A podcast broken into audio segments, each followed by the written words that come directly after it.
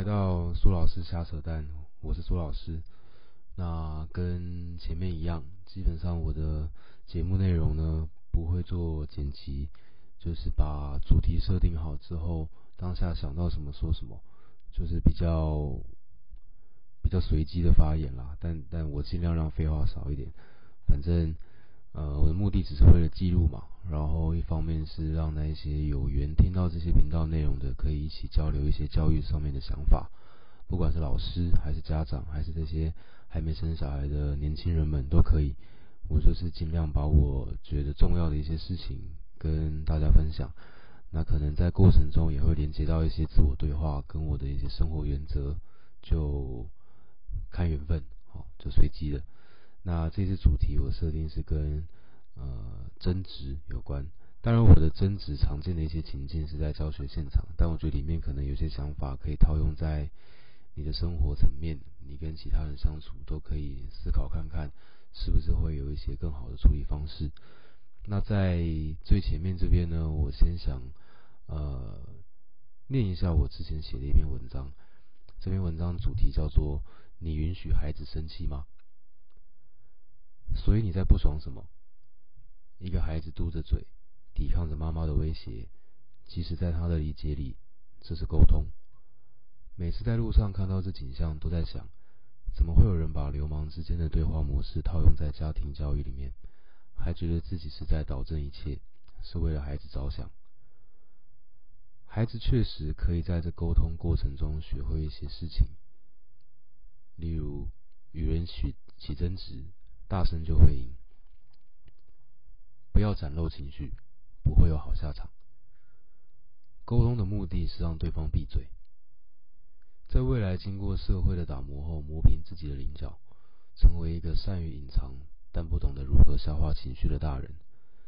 在我们某些小班进行的课程中，我们允许家长在场，但禁止家长介入处理任何突发状况，因为每一次吵架都是孩子练习沟通的机会。每一次委屈都是孩子练习表达的机会，每一次赌气都是孩子练习沉淀的机会，每一次逃避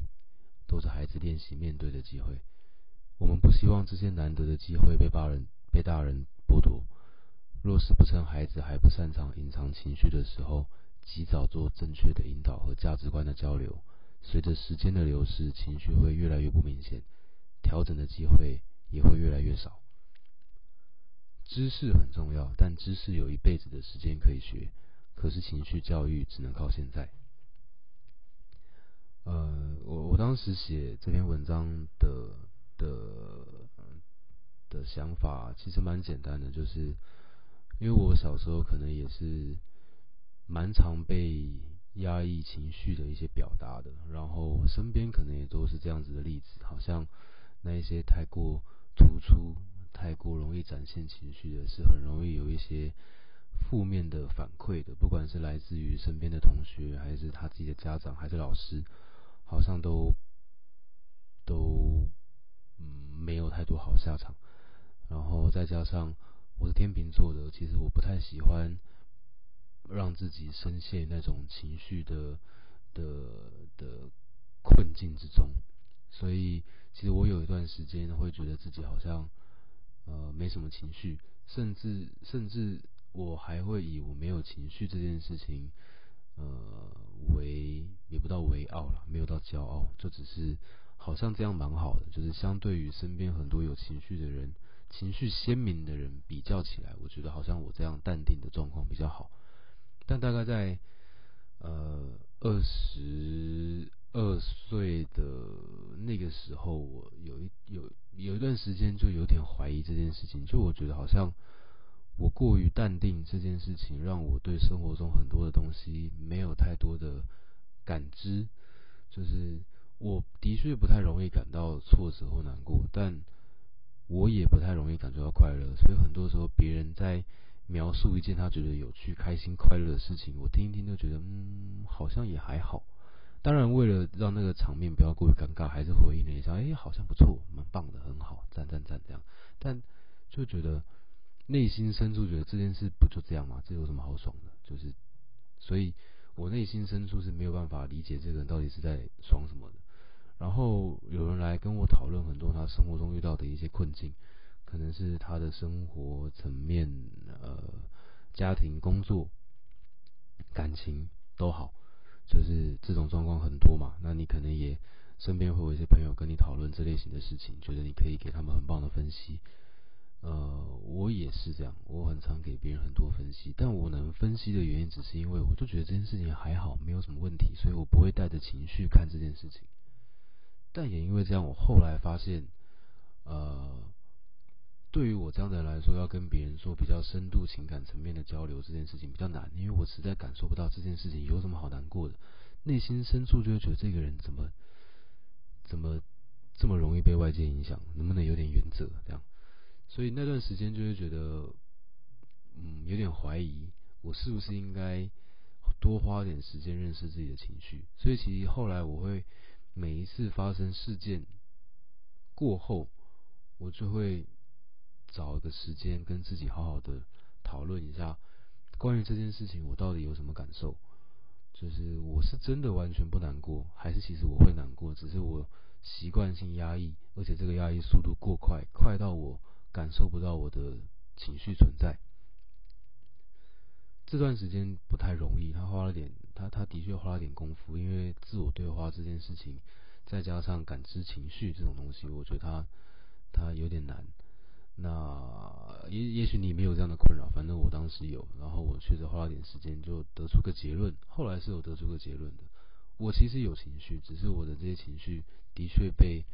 被我过快的压抑了，所以我当时没办法感受到这些东西。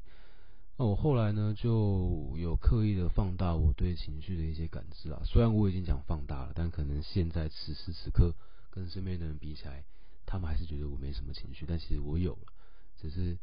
呃，我会比较明确的告诉自己，我现在确实感觉不太舒服，或是我现在却觉得这件事情蛮快乐的，或者蛮有趣的，蛮喜欢的。我会尽量给我多一点情绪的标签，让我去呃呃对自己的喜好这件事情可以做更多的嗯确认。不然，其实我以前是一个别人问我你喜欢什么事情，我觉得嗯我没有什么喜欢的事情，或是你你工作这样你累不累？你会不会觉得很痛苦？痛苦？我好像再怎么忙再怎么累也不曾感受到痛苦。然后你这样压力很大吗？会不会真的压力太大，所以你你对你刻意的不不不去思考这些情绪面的事情？但我觉得我确实忙归忙，可是也不会特别觉得情绪上很紧绷不舒服。就是这种状况，在我数年来都这样。那我觉得确实是可以回归到我小时候的一些原因啦，一直到现在。呃，但但那那可能牵扯到比较多故事。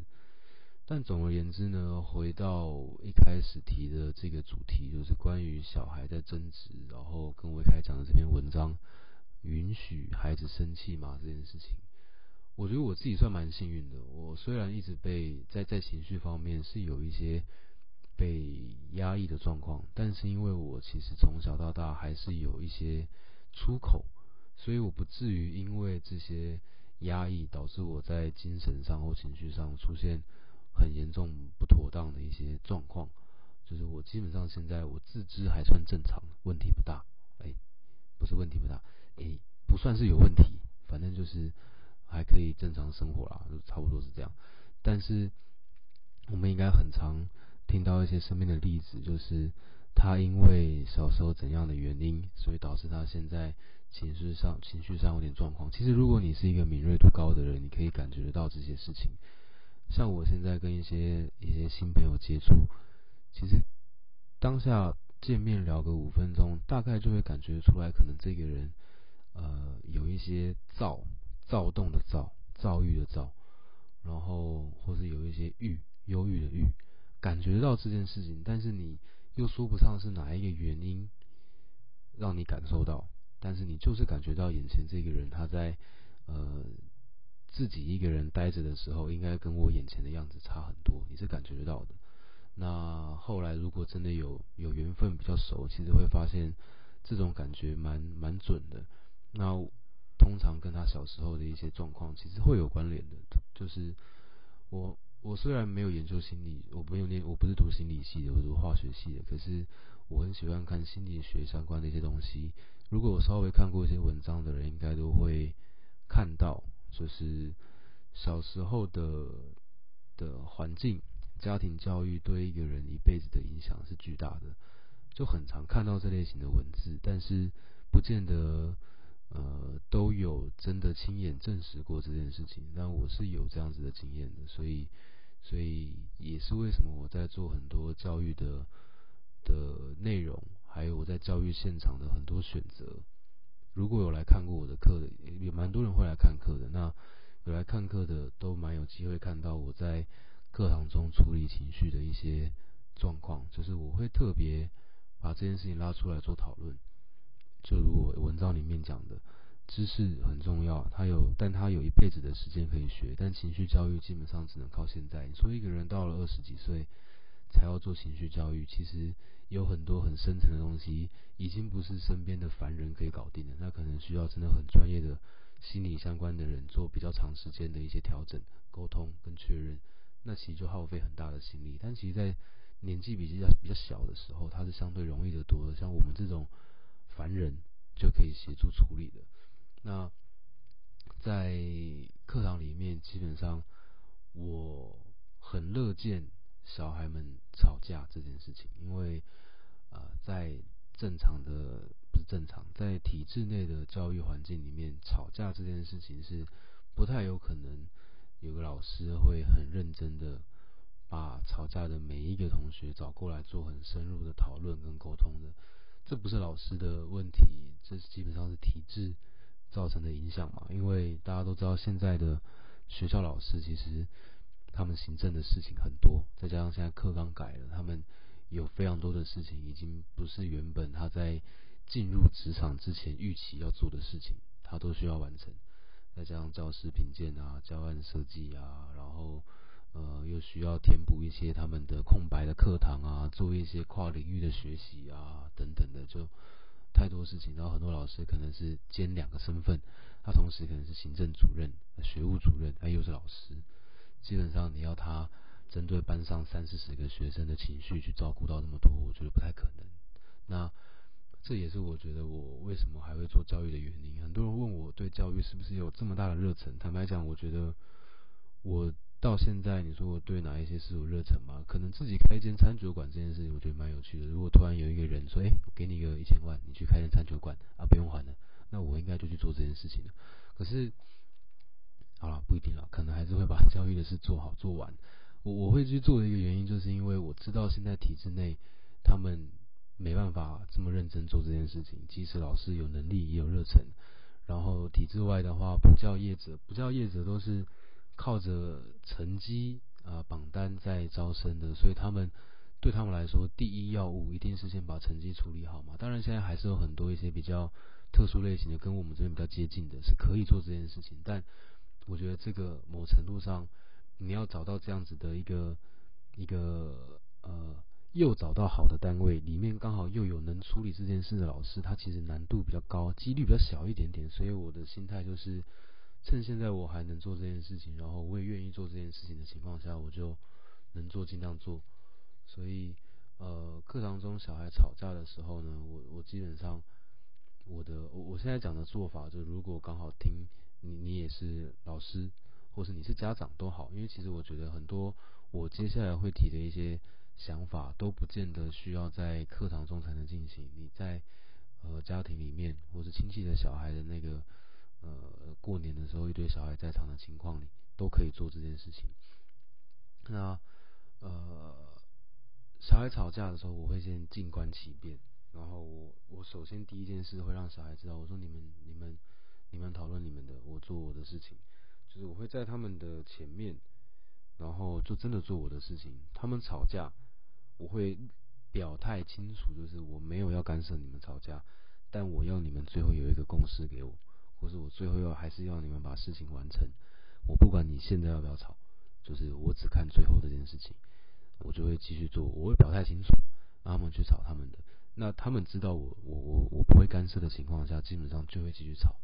那当然我会听他们吵架的内容，因为我待会还是会做处理嘛。但我就放任他们在我的眼前去进行。我现在讲的这个这个情境是我的素养小学堂，不是外面跟补习班配合的课程。因为我的课嘛，所以事情。我就会放他们吵架，那他们吵吵可能五分钟、十分钟都好，反正就是吵到结束，吵到安静。安静之后，我就会问他们，我说：“那你们现在吵完了吗？”他们如果吵完了，我说：“好，那现在你们吵完之后的结论是什么？”他们就会告诉我结论，或是没有结论。那我就会先确定他们现在的状态如何，就是你们已经可以继续讨论事情了吗？你们现在是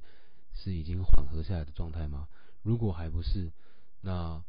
呃，我可能要做一点对话上的确认。如果是的话，没问题嘛，你们就直接往下了。等你们现在这个段落到了一个一个一个到了一个段落之后，我就会把刚刚吵架的人。呃，不叫出来，但是我就会开始在课堂中跟他对话。我就会假设 A、B 在吵，我就会先问 A，我说：“那你刚刚要跟他吵架的原因是什么？”他就会讲一下他的理由。然后他的理由里面，因为在吵架嘛，所以一定会有一些比较偏向攻击 B 的状况。然后我就会跟 B 确认，那他刚刚讲这件事情，你有这样做吗？我举一个实际例子好了，可能比较好懂。我之前做某一个课程过程中，需要他们自己在呃回家的期间的上课跟上课之间啊，那个叫什么期间？不管，反正就是他们自行在家里面，在脸书里面成立一个小群组，然后线上约时间做视讯的讨论。讨论的内容呢是关于他们要架设协作平台这件事情，他们要合作完成协作平台上面的架设。他们就会分工找照片啊，找资料啊，排版啊，然后有人要决定文字大小啊，等等的。那中间会连接到报名表单，他们也要自行设计、自行处理。反正我说这些东西你们自己分工，你们自己讨论。那我不会干涉你们的那个那个开会，你们就自己开。那他们那一天吵架的主题就是，呃，A 说 B 把 A 做的东西删掉了。因为他看那个协作平台上面最后那一个格子有记录的是是 B，所以他认为就是既然 B 的名字最后出现在这里，那应该就是 B 把它删掉了，所以他在吵这件事情。然后我就问 A，A 就这样讲嘛，然后 B 就说没有啊，我我没有删掉啊。然后呃我就说那呃 A 你觉得 B 有没有删掉的动机？我说你们是要共同完成一件事情的情况下，你觉得 B 为什么要把你东西删掉？我就他就说不知道啊，我也不知道为什么他要删掉。我就问 B，你没有删对吗？他说对啊，我没有删。我说那你有觉得 A 的东西做的不好吗？他说没有啊，我觉得 OK 没问题啊。我说我就再问 A，我说 B 现在觉得你做的东西没有问题，他也说他没有删。那我再问你有明确的？理由可以证明是 B 删掉的吗？我说，因为就我对这个协作平台的认知，呃，他如果在离开这个页面的当下，他没有把这个页面关掉，他把鼠标还是放在那个格子里面的情况下，你在远端看的时候是很有可能看到，呃，他的名字正在编辑这个框框的，这是系统有可能出现的状况，我就做一次给他看。让他看，我确实没有在编辑这个框框，但是我的名字却显示在上面的这个情境，我就用电脑操作给他看。我说这是有可能发生的，但你无法因为远端看到我的名字就证明就就就说是我在这边做了删除这个动作的。那另一方面是 B 这边也没有一个明确动机删掉它，所以我客观的判断是任何一个人不小心删掉的几率很高。但是那个人是谁，他可能自己也不知道。然后我说：“那你现在就要想一件事情是，你觉得你能不能接受我的这个推测跟 B 的说法？”然后 A 就说：“嗯，可以。”我说：“所以你要确定你是真的可以接受，可能是某个人误删，但他也不知道这种状况，因为这种状况你也不能怪任何人。这个平台。”你们每一个人都第一次用，所以不熟悉这个东西很正常。不小心删掉，我觉得也不是大问题。但至少 B 这边的说法是他没有觉得东西做的不好，那他当然也没动机删掉它啊。那对你来说，你其实也没有太麻烦，你只要把东西再复制贴上就好了。那我再回来讨论 B 这里，我说可是你在回应他的一些说法的时候，你是不是用词上面也太尖锐了？我说今天很多时候你们在在讨论一些事情的时候。如果你的用词太过尖锐，很多时候已经不是在争对错的问题了，那是一个爽感的问题，就是你觉得你不能输，你们已经不是在就事论事了，你单纯只是想把这个架吵完。但是我我很能接受你们吵架，但我希望你们吵架是真的可以就事论事，找出一个共识的，而不是单纯为了攻击对方。你们合作完成这个作业，呃，是不容易的。那我希望你们可以尊重。也重视你们在场的任何一个人，而且也做好心理准备，每一个人都有可能做出一些错误的呃行动，这个行动可能会让团队又多花一点时间去弥补，你们得做好这样子的一个心理建设。但以我的角度来看，它都不是问题，就是你们得知道，至少彼此在在心态上都还是想要把这件事情做好、做完整的就好。然后我说，所以现在，呃，你们再思考一下，想个三十秒，是不是还对对方有任何的情绪？如果有的话，再继续讨论；那如果没有的话，你们就继续进行你们手边要做的事。然后我就说，好，你们想吧，那我就做我的事情，我就让他们空白三十秒，就真的去好好想一下。三十秒后我再问，那怎么样？现在我们要继续，还是你们要再？做一些讨论，这样。那我我现在是回忆我当时在在对话的模式嘛，嗯，这件事情会有人问说，你怎么确定这样的一些问话方式就一定可以怎么样？我说坦白讲，我也不能确定，但至少我中间会做一个原则，就是我不做任何过于主观的评论。就是我是相信，呃，他们还是处在人性本善的阶段的，所以我不会因为他们任何一个人的言辞就去断定谁一定是错的或做了什么事情，我一定都要跟本人确认，他自行告诉我他的想法跟作为，然后在不断跟双方或多方做确认的时候，去理出这个头绪。然后让他们也清楚听到这样的对话过程，有任何意见、有任何不满跟任何委屈，你都直接告诉我。有情绪你也直接讲，就是不爽。我说好，我理解你不爽，那你为什么不爽？你需要让别人知道你为什么不爽，不然没有人可以帮你。就是这种对话在课堂中很常出现。那我觉得，嗯，这也是这也是为什么我们这样的课程其实在外面没到那么好推行的原因，是因为很多东西是。真的很软性的，它很难被记录起来，所以很常家长会问嘛，都问说，那你们这个课程，呃，成效怎么样，或者多久可以干嘛？我就很想问家长一件事，就是，请问你的情绪教育是透过哪一堂课，哪一个老师教了多久之后，你才能学会处理自己的情绪的？这种东西它根本无法量化，所以，所以我基本上也没有打算去量化我课程的这些东西。但就是有缘分，然后信这些东西、重视这东西的家长，跟我亲自接触之后，你可以带小孩来，你就自己听、自己看这个课程现场发生什么事情。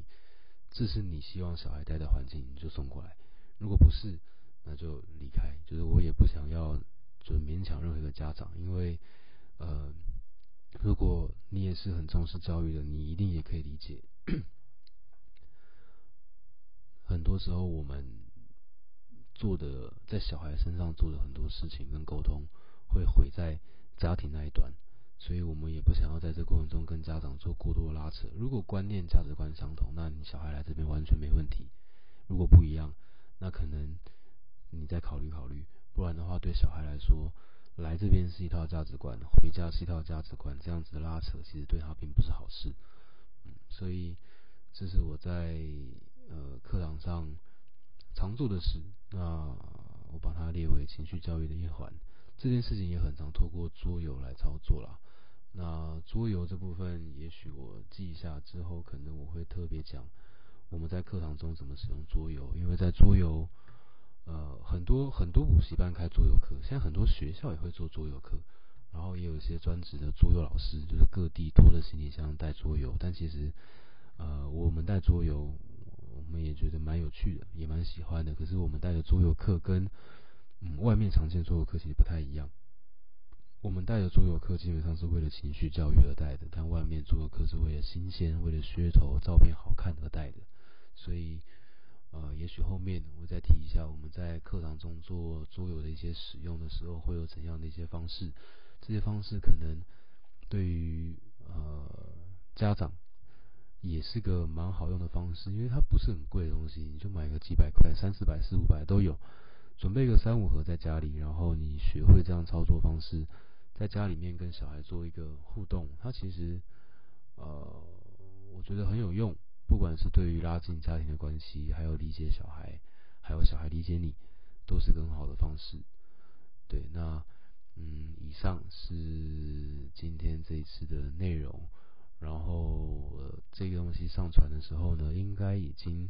把我的粉丝页还有我的官方网页的的链接放在我的介绍了。应该是放在我的的频道介绍，不是单集介绍。所以如果觉得内容还不错的话，可以到我们粉丝页看看，会把一些我们平常还在做的课程，还有一些想法在上面做发布，然后可以帮按个赞，当做支持。这样，感谢你的收听，拜拜。